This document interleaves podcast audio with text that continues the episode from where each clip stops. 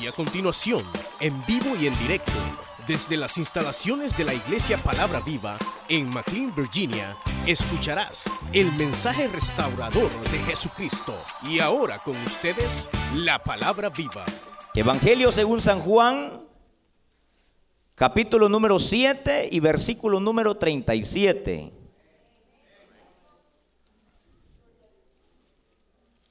Bueno, leemos la palabra del Señor,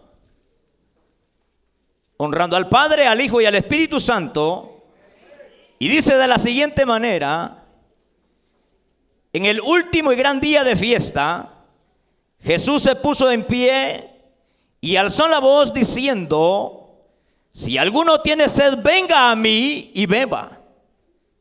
El que cree en mí, como dice la escritura, de su interior correrán ríos de agua viva. Esto dijo del Espíritu que había de recibir los que creyesen en él, pues aún no había venido el Espíritu Santo, porque Jesús no había sido glorificado. Amén. Vamos a orar, hermanos. Vamos a pedirle al Señor que Él nos hable en esta hora. Señor, te damos gracias Gracias Señor por tu bendita palabra. Te rogamos Señor que hables a nuestras vidas. Habla Señor a nuestros corazones de acuerdo a tu voluntad. En el nombre de Jesús de Nazaret, presentamos Señor delante de ti, Señor, toda necesidad de tu pueblo. Y te pedimos Señor que suplas toda necesidad. Señor, si alguien ha venido enfermo, sánale. Si alguien ha venido triste, Señor, consuélale. Si alguien ha venido, Señor, desesperado, seas tú trayendo consuelo. Señor, háblanos por medio de tu palabra. Solamente queremos, Señor, que tu nombre sea exaltado. Y queremos, Señor, que tú nos edifiques. Que tú nos corrijas, Señor, por medio de tu santa palabra. En el nombre precioso de Cristo Jesús por quien te damos gracias, Señor. Amén, Señor, y amén. Tengan la bondad de sentarse, queridos hermanos. Quisiéramos, hermanos, titular este pensamiento bajo el tema solo Dios puede dar verdadera satisfacción a la vida del hombre. Ese es el tema, solo Dios puede dar verdadera satisfacción a la vida del ser humano. Amén. El pasaje, hermanos, que hoy hemos leído, nos habla acerca de, de un momento o de una fiesta que se celebraba en Israel. En Israel, hermanos, se celebraban más o menos siete fiestas. Pero de estas siete fiestas, habían tres fiestas que eran preeminentes. Tal vez no que fueran tan importantes, pero la gente estaba más pendiente de esas tres fiestas. Y era, hermanos, la fiesta de los tabernáculos. Y también estaba la otra fiesta de la Pascua. Y estaba también la fiesta del Pentecostés.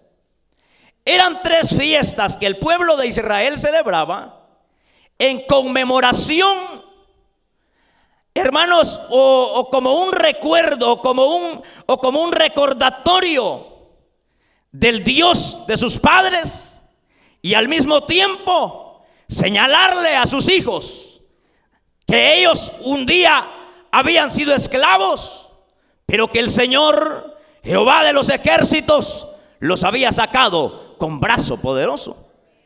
Sin embargo, hermanos, esta, esta fiesta que, que encontramos en este pasaje que hemos leído, obviamente es la fiesta de los tabernáculos.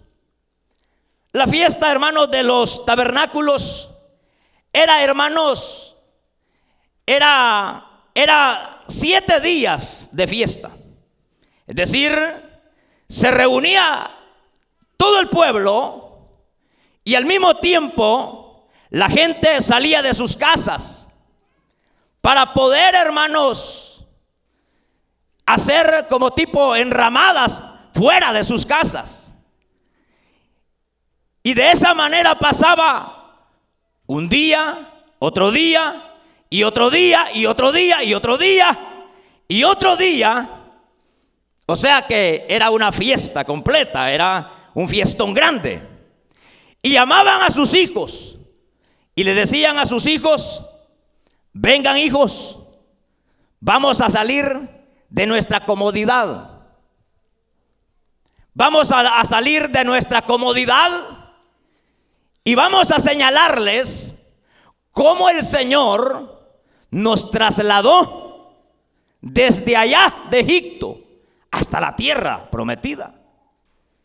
Es decir, el pueblo de Israel, cuando él, hermanos, cruzó desde, desde allá, desde la, desde la tierra de Egipto hasta la tierra prometida, ellos no construyeron casas en el desierto, sino que ellos hacían tiendas, tabernáculos para vivir. Y era eso lo que ellos venían y querían transmitirle a sus hijos, cómo el Señor había obrado en la vida de ellos.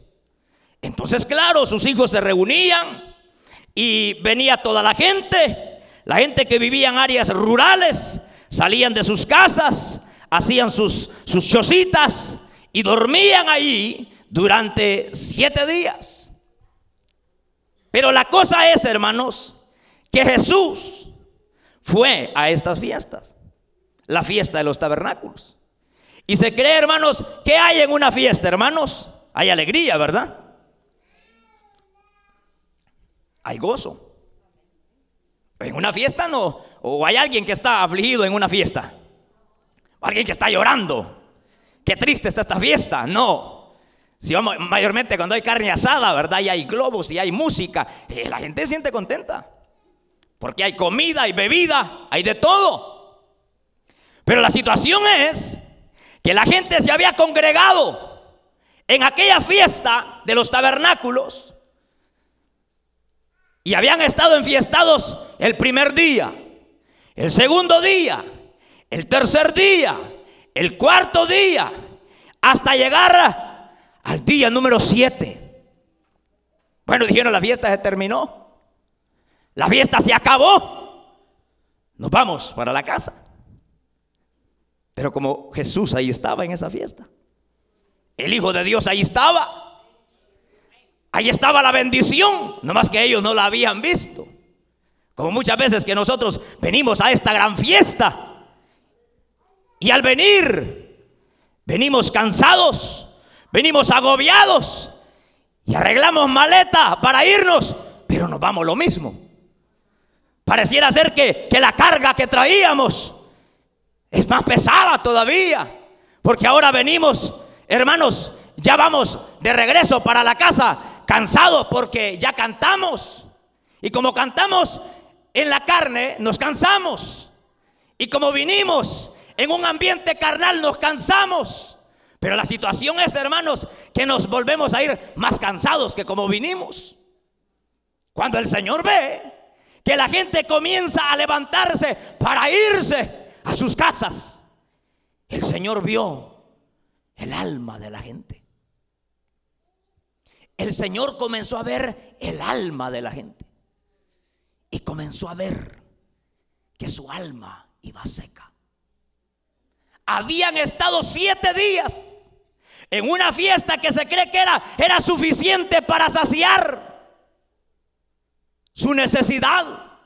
Mas sin embargo, hermanos, iban de regreso para sus casas, pero iban vacíos, iban hambrientos, iban sedientos, iban diciendo, bonito estuvieron las alabanzas, bonito estuvo el mensaje, pero me siento más cansado que cuando llegué.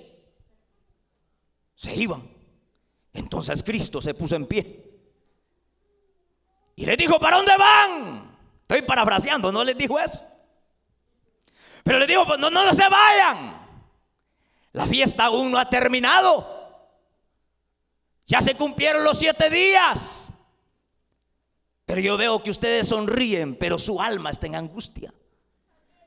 Yo veo que ustedes están fingiendo, ustedes fingen que están saludables, ustedes fingen que están bien, ustedes fingen que están saludables, mas sin embargo logra percibir en sus almas que ustedes están sedientos. Y si ustedes están sedientos, les dijo Jesucristo, exclamó, dice la palabra, en el último y gran día de fiesta. O sea que no era cualquier día, hermanos en el último y gran día de fiesta.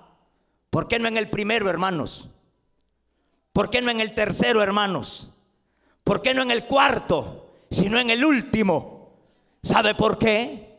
Porque cuando todos ustedes, cuando buscamos satisfacción eh, por todas partes, cuando procuramos saciar nuestra alma en otras cosas y no encontramos salud, no encontramos la bendición, entonces el Señor dice, en mí se encuentra la vida, en mí se encuentra la bendición, en mí se encuentra el agua. El que tenga sed, venga a mí y tome agua, agua que salta para vida eterna. Y como dice la escritura, el que cree en mí, como dice la escritura, de su interior correrán ríos de agua viva.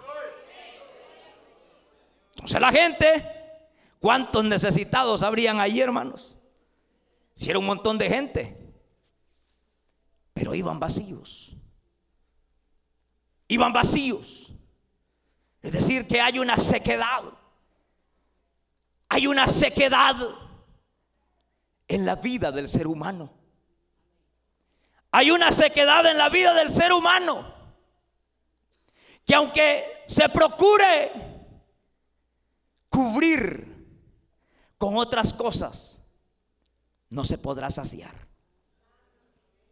La mujer samaritana, ¿cuántos maridos llevaba, hermanos? Cinco maridos. Y ella andaba buscando ser feliz. Y ella andaba buscando satisfacer su vacío.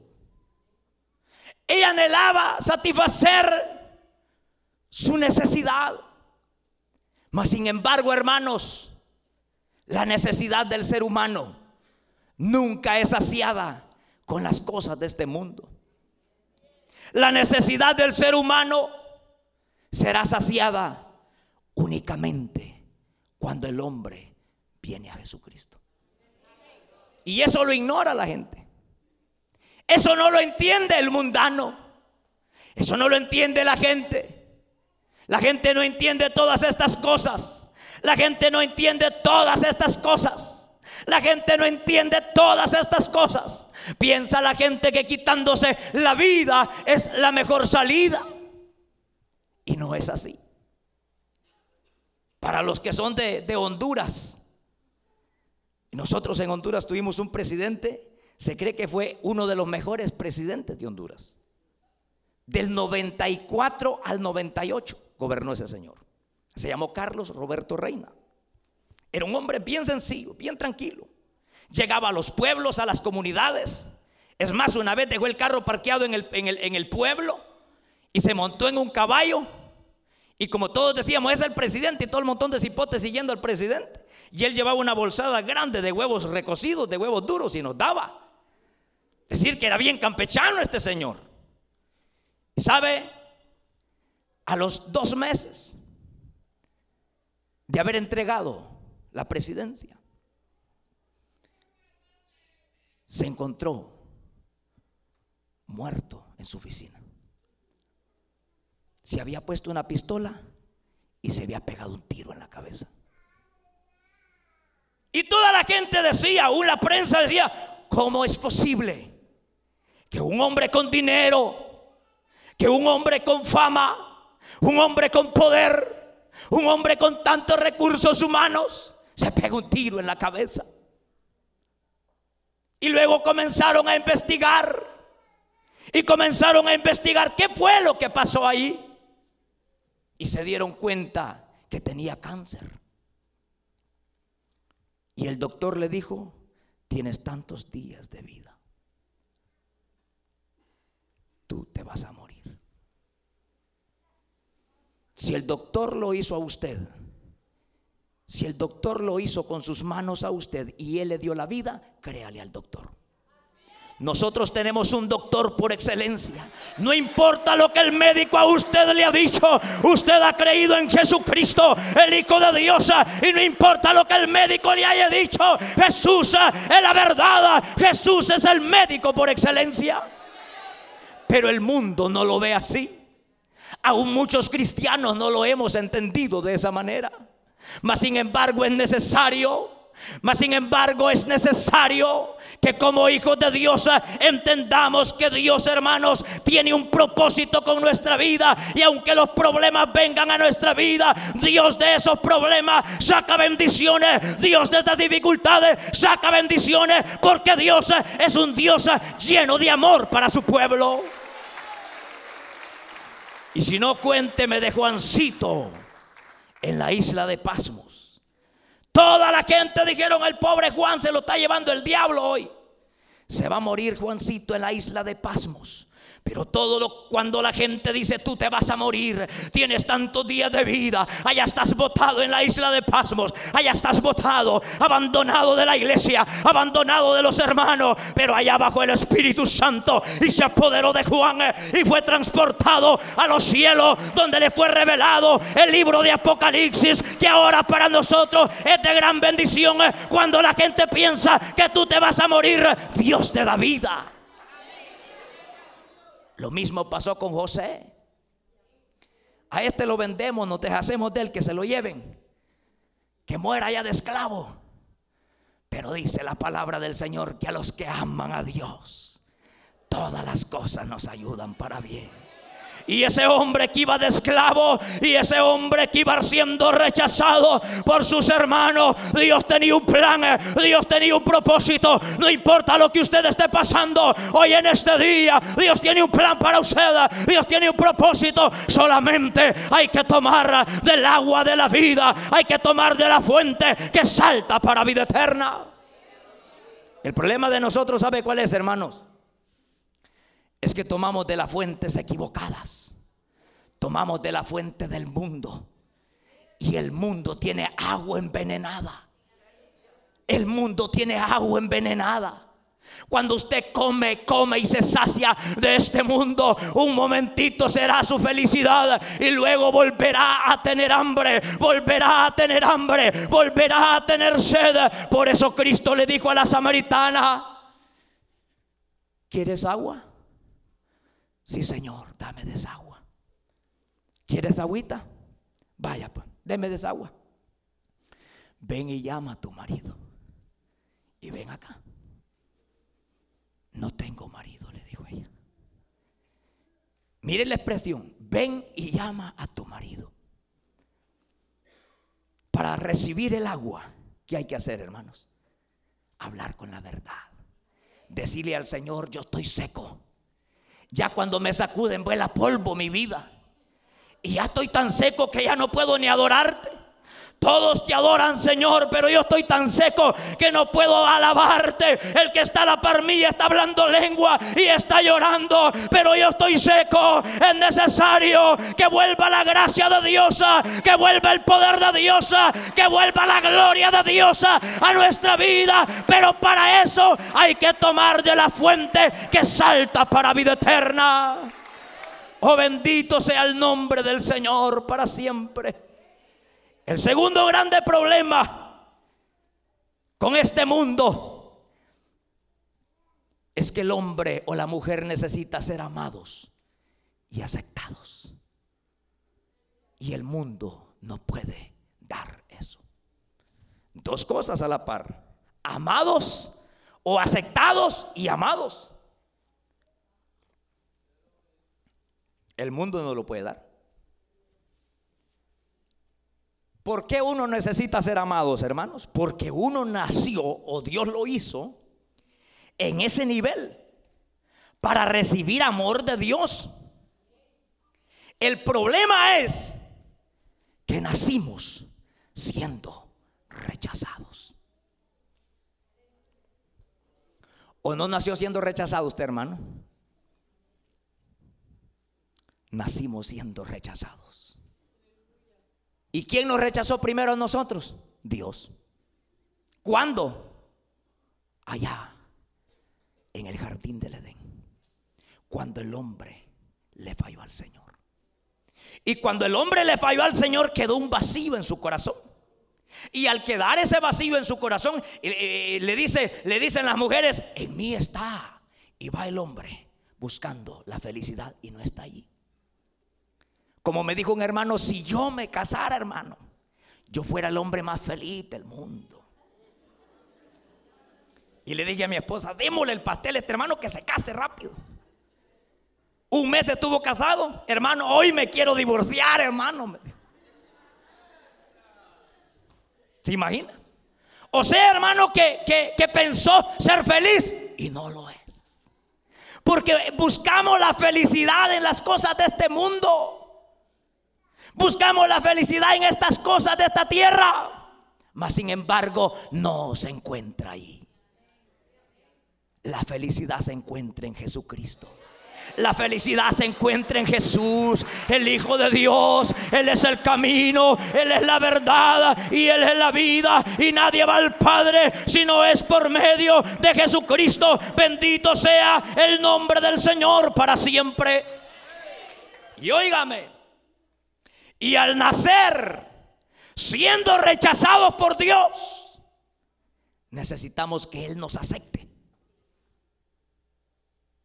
Pero ¿cómo Dios nos va a aceptar si nosotros somos malcriados, somos malos, somos fregados, somos tremendos? Al vernos el Señor nos mata. Porque Dios es santo. Y Dios no tiene términos medios con el pecado.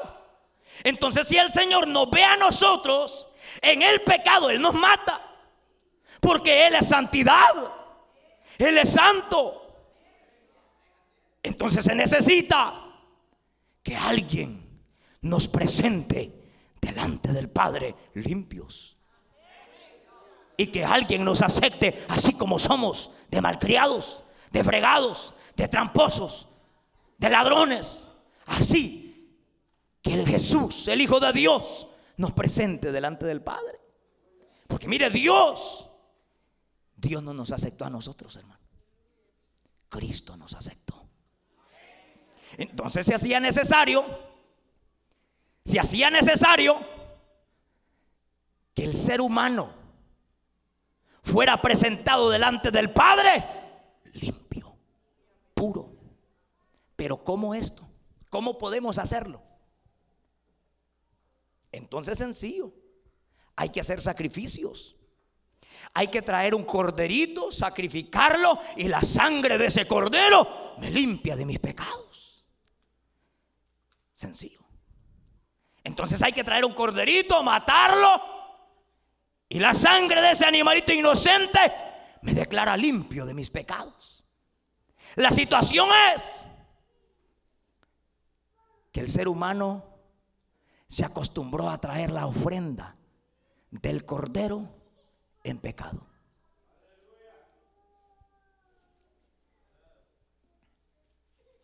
No es que Dios no nos bendiga a nosotros. Dios suple todas las necesidades. El motivo por el cual el ser humano no recibe la bendición es porque da ofrenda en pecado. Dijo Dios, estoy cansado de sangre de machos cabríos. Hastiado estoy, porque ustedes de boca me honran, pero sus corazones están lejos de mí. Su corazón está lejos de mí. Venía el pecador. Yo era el sacerdote y venía el pecador. Y me decía, sacerdote, he pecado. Y yo le decía, ¿qué has hecho? ¿Qué has hecho, penitente, pecador? Ah, le pegué una trompada a mi marido. Ok, ¿traes el cordero? Sí, sacerdote. Ok, vamos a sacrificarlo en el lugar de los sacrificios y sos libre de tu pecado. El problema era que se iba a darle otra trompada otra vez al marido. ¿Le agradaría eso a Dios, hermanos? No. Porque la situación es, hermano, que solamente se estaba tratando de cubrir con una ofrenda, de cubrir con un sacrificio, pero la realidad era que no se tenía temor a Dios. Entonces de nada sirve traer un sacrificio, traer una ofrenda, si nuestras acciones no van acorde a la voluntad de Dios. ¿Sabe cuándo Dios nos bendice? Cuando nosotros procuramos agradar a Dios y agradar a nuestro prójimo, entonces nosotros estamos bendecidos delante del Dios de los cielos. Por eso es que Dios nos aceptó, porque Cristo de la gloria presentó un sacrificio que no fue cualquier sacrificio, fue el sacrificio perfecto de Cristo Jesús en la cruz del Calvario. Claro. No era un sacrificio cualquiera, era un sacrificio perfecto. Era un sacrificio perfecto. ¿Y por qué era perfecto? Porque el sacerdote primero se purificaba a él antes de entrar al lugar santísimo. Y si él entraba al lugar santísimo en pecado, Dios lo mataba. Dios se lo acababa. ¿Por qué, hermanos? Porque Dios no tiene términos medios con el pecado. Entonces se necesita, hermanos, que haya un mediador. Un mediador. ¿Y quién es ese mediador? El mismo que le dijo a esa multitud que iba vacía a esa multitud que iba hambrienta, a esa multitud que iba seca. Ese es nuestro mediador, ese que exclamó y dijo, hey, no se vayan, no se vayan de la fiesta, aún no ha terminado. El que tenga sed, venga a mí, beba. Yo soy la fuente, yo soy la fuente, yo no soy cisterna rota y yo retengo agua para todos los sedientos. Oh bendito sea el nombre del Señor para siempre. Dios nos aceptó. Dios nos aceptó. ¿Por qué? Por Jesucristo. Entonces viene el diablo y el diablo es tremendo y que el Señor lo reprenda. Mira, allá está orando, mira. Volale la cabeza, Señor. Tú eres justo. Porque el diablo es acusador de nosotros. Y que el Señor lo reprenda en esta hora. Él es acusador. Mira, allá pasa viendo novelas. Y ahí está llorando en la presencia del Señor. Dice, cortale la cabeza, Señor, tú eres justo. Entonces dice el Padre, ¿sabes qué? Soy justo. Y como soy justo, no veo pecado en él. ¿Y por qué no ves pecado? Si es un pecador, si es mira lo que ha hecho, mira lo que ha hecho. Sí, dice el Padre, pero está humillado delante de mi Hijo amado. Y la sangre de mi Hijo lo ha cubrido, lo ha cubrido, lo ha cubrido, lo ha cubrido de todo pecado. Ese se ha humillado delante de mi Hijo amado. Y es por eso que la gente no entiende por qué nosotros tenemos vida eterna. Porque nosotros, nosotros hermano, una media descuidadita nos damos, hay que cortarle la cabeza a este hermano. No, de verdad, hermano. El hijo pródigo se fue. Se fue y le dijo al padre, padre, dame la parte que a mí me corresponde. Quiero ir a, quiero ir a ver qué, qué se disfruta en el mundo. Y el padre le dio lo que le, correspondía, aunque no era el momento para dárselo, pero se lo dio. Tenga, váyase. Dele con todo en el mundo, disfrute ahí en el mundo. El mundo tiene agua envenenada, artes y agua envenenada, pues. Tiene comida chuca, así, vaya, dele. Y se va el hijo pródigo. Al principio, todo bien, todo tranquilo buena onda con los amigos, buena onda con los cheros, ¿verdad? La cosa fue cuando se le acabó el dinero. Y el problema es que cuando se acaba el dinero muchas veces es porque hay crisis, es porque hay escasez. Y dice la palabra del Señor que a él se le acabó el dinero. Y al acabarse el dinero se acaban los amigos, mi hermano. Se acaban todos. Así como al borracho va cuando le ven que la semanita de trabajo, ahí al bolito, va usted, a ustedes que no fueron bolos no saben, pero, pero, pero algo otros sí saben. A usted, ¿verdad? Ah, mira, tú eres mi amigo, tú eres mi gran colega, mira, tú eres mi hermano. Te voy a invitar a una cervecita para que usted suelte el mamazo de billete que anda. Por eso, por eso, mire, los, los bolos son pícaros. Primero le invitan una cerveza para que usted de repente ya medio mareado diga yo pago hasta la cantinera si es posible. Pero, pero eso es lo que hace el diablo. El diablo, hermanos, engañó a que el muchacho se va. Y al estar allá, con hambre, deseando comerse la comida aún que se comían los cerdos. Mire qué tremendo. Y dice la palabra, y volviendo en sí. Esa, expresión es, es maravillosa. Y volviendo en sí. Como que el pecado lo había enloquecido. Como que no, como que estaba dormitado. Y volviendo en sí, dijo, ¿qué diablos ando haciendo fuera de la iglesia?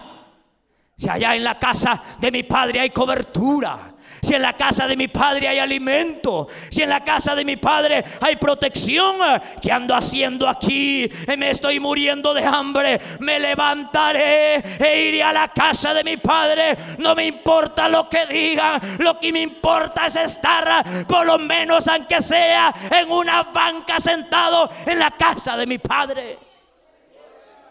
Y, y lo bueno fue que se levantó, hermanos. No solo lo pensó, sino que se levantó. Hay bolos que nunca dejan la botella. Mañana dejo de tomar mi amor, le dicen a la mujer. Y ese mañana nunca se llega. Mañana dejo el vicio de fumar y ese mañana nunca se llega.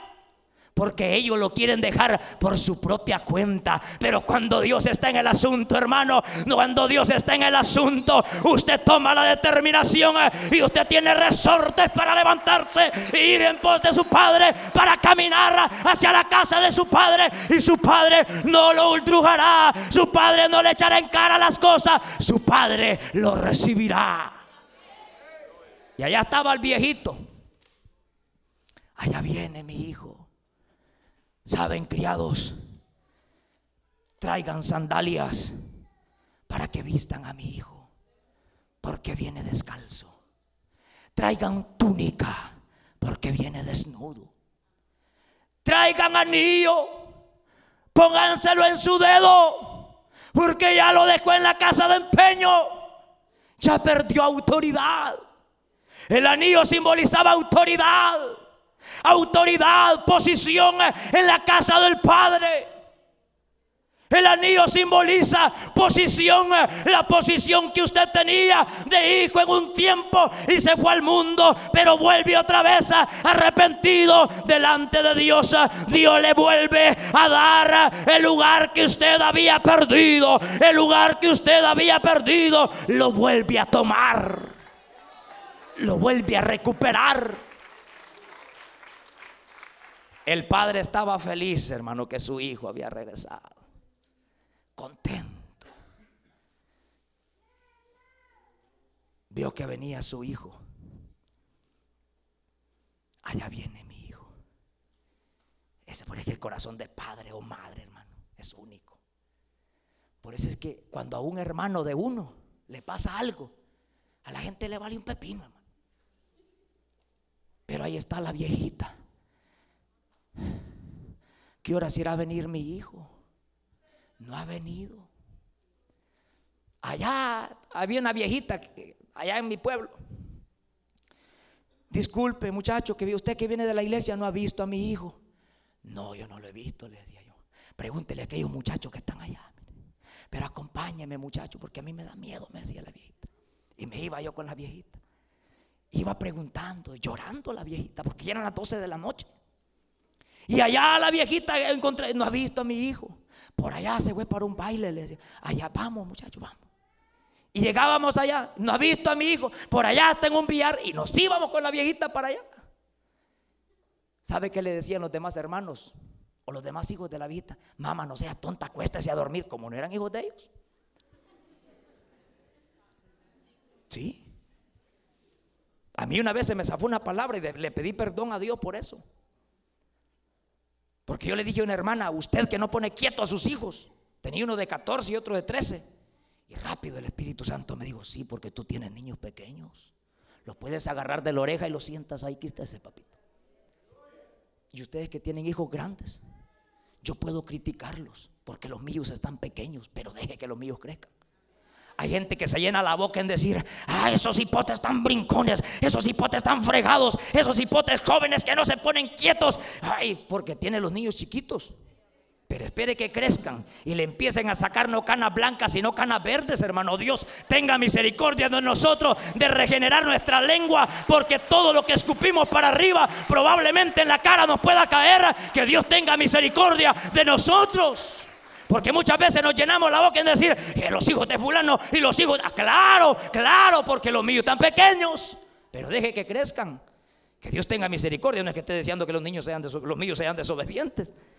Pero a veces uno puede, puede tomar esa actitud. ¿Y a qué quiero llevarlo con esto? A que el padre estaba esperando a su hijo. Y su hermano estaba contento que su hijo había llegado. Su hermano había llegado.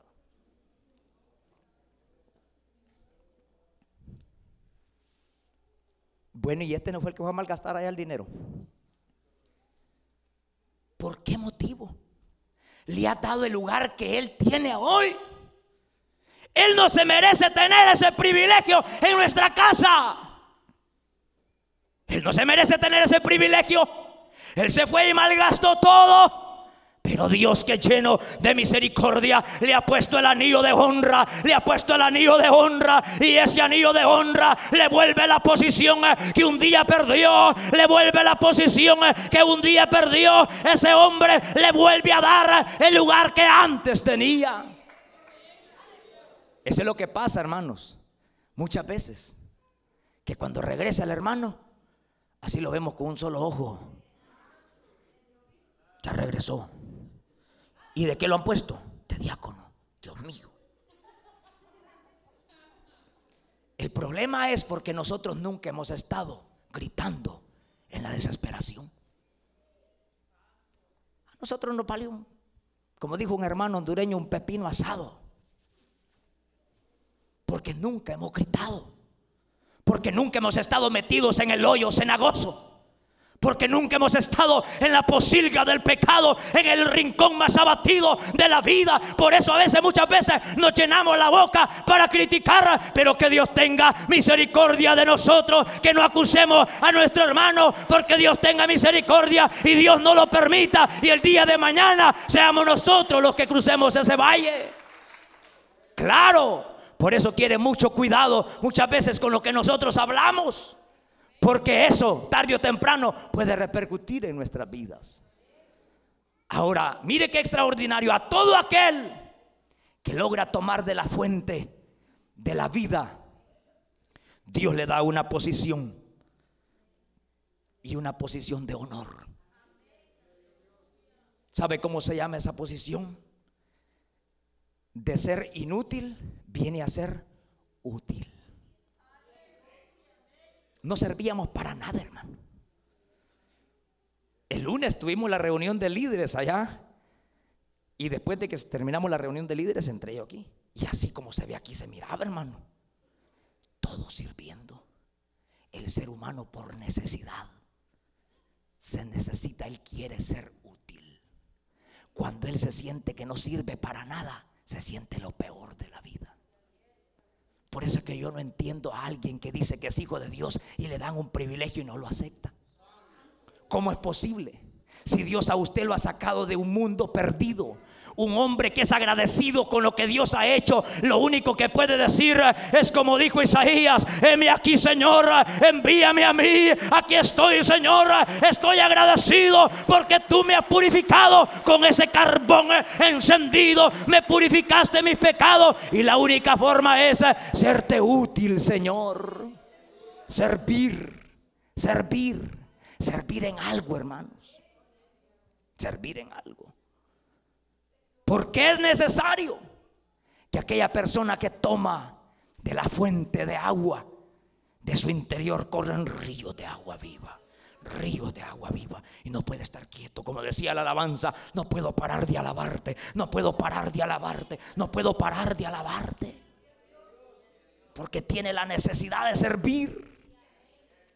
Siente el deseo de servir se llena de privilegios y hace aquí y hace allá y corre por aquí y corre por allá y está incómodo. El día que le quiten ese puesto se siente morir. Por eso, hermanos, es que nosotros, óigame, óigame, un par de días, el que cae de la gracia, un par de días puede andar allá en el mundo, un par de días puede disfrutar la vida loca, puede andar por allá en la pachanga, en el baile, pero luego empieza a reaccionar y dice, ¿qué estoy haciendo aquí? Me levantaré buscando cobertura, no importa lo que digan mis hermanos, lo importante es lo que diga Dios, lo importante es lo que diga mi Padre. Yo me iré, me levantaré y tomaré posición del lugar al cual me corresponde a mí.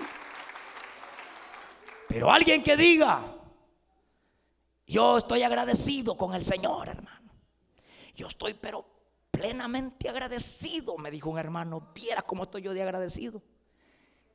¿Y cuánto, cuánto tiempo tienen los caminos del Señor? Le dije para la gloria del Señor 20 años, hermano. Y que esa en la iglesia, para la gloria del Señor, no soy nada. ¿Estará agradecida la gente, hermano? No, no, porque en algo, en algo podemos servir, en algo podemos servir. Y Dios, óigame lo que le voy a decir, y esto tal vez esto va a ser lo, último que le voy a decir, hermano. Y Dios a usted nunca lo va a medir por categoría humana si usted tiene un privilegio más alto o más bajo, a Dios eso, eso no lo toma en cuenta, hermano. Aquí hay rangos. Aquí hay rangos en la tierra. Hay presidentes, hay diputados, hay alcaldes, hay vicealcaldes, hay regidores. Hay de todo. Y hay presidentes de las comunidades. Pero dentro de la obra del Señor no es así. Dios comienza a vernos por igual a todos. Y entre más se baja la cabeza para abajo, más el Señor lo exalta. Por eso el apóstol Pablo dijo estas palabras. Y yo, dijo el apóstol Pablo, he aprendido a servir a Dios en humildad. ¿Y sabe qué es servir a Dios en humildad? Es no esperar que le digan muchas gracias, hermano, que Dios se lo pague, qué bonito el hermano, miren lo que hizo y en público reconocerlo. Es bueno, pero delante de los hombres y delante de Dios, ¿cómo estaremos? Porque es más lindo, hermanos, estar agradado ante los ojos de Dios que ante los ojos de los hombres. ¿De qué nos serviría aquí, hermanos, ganar honra y ganar gloria y ganar fama? Y que usted pueda decir, mire qué bonito predicó el hermano. Y Dios diga, no sirvió eso que predicó. ¿De qué me serviría a mí que yo, que yo, ah, qué bonito predico el hermano? Y que usted me halague y me diga, qué bonito el hermano, como Dios lo está usando o como Dios lo usa. Y el Señor dice, diga al Señor, yo no lo estoy usando. Prefiero que usted diga, ese mensaje no sirvió y delante de los ojos de Dios estar agradado. Porque eso vale la pena, hermanos. Eso vale la pena. Cuando usted sirva al Señor, sepa que al Señor se le sirve con humildad, con sencillez. No esperando, hermanos, que haya una palmadita, aunque eso es bueno. Y eso no levanta los ánimos. Pero eso no es todo, hermanos. Lo importante es tener agradado al Señor. Y finalizo con esto. Ya los que hemos tomado agua de la fuente, que es Cristo. Ya los que hemos tomado agua, y parece ser de que esa agua ya se está terminando, y volvemos a tener sed, no vaya a aprenderse a tomar a una fuente del mundo. Tomemos otra vez de la fuente que nos ha saciado. Y la fuente que nos ha saciado ha sido Jesucristo. Y para volver otra vez a reavivar nuestra fuerza, nuestra potencialidad, nos es necesario volver a tomar del agua que es Jesucristo. Puestos de pie en esta hora. Usted escuchó el mensaje restaurador de Jesucristo desde las instalaciones de la iglesia Palabra Viva en McLean, Virginia. Si este mensaje ha sido de bendición para su vida, y necesita oración, contáctenos al teléfono 571-633-0469 571-633-0469. Que Dios le bendiga.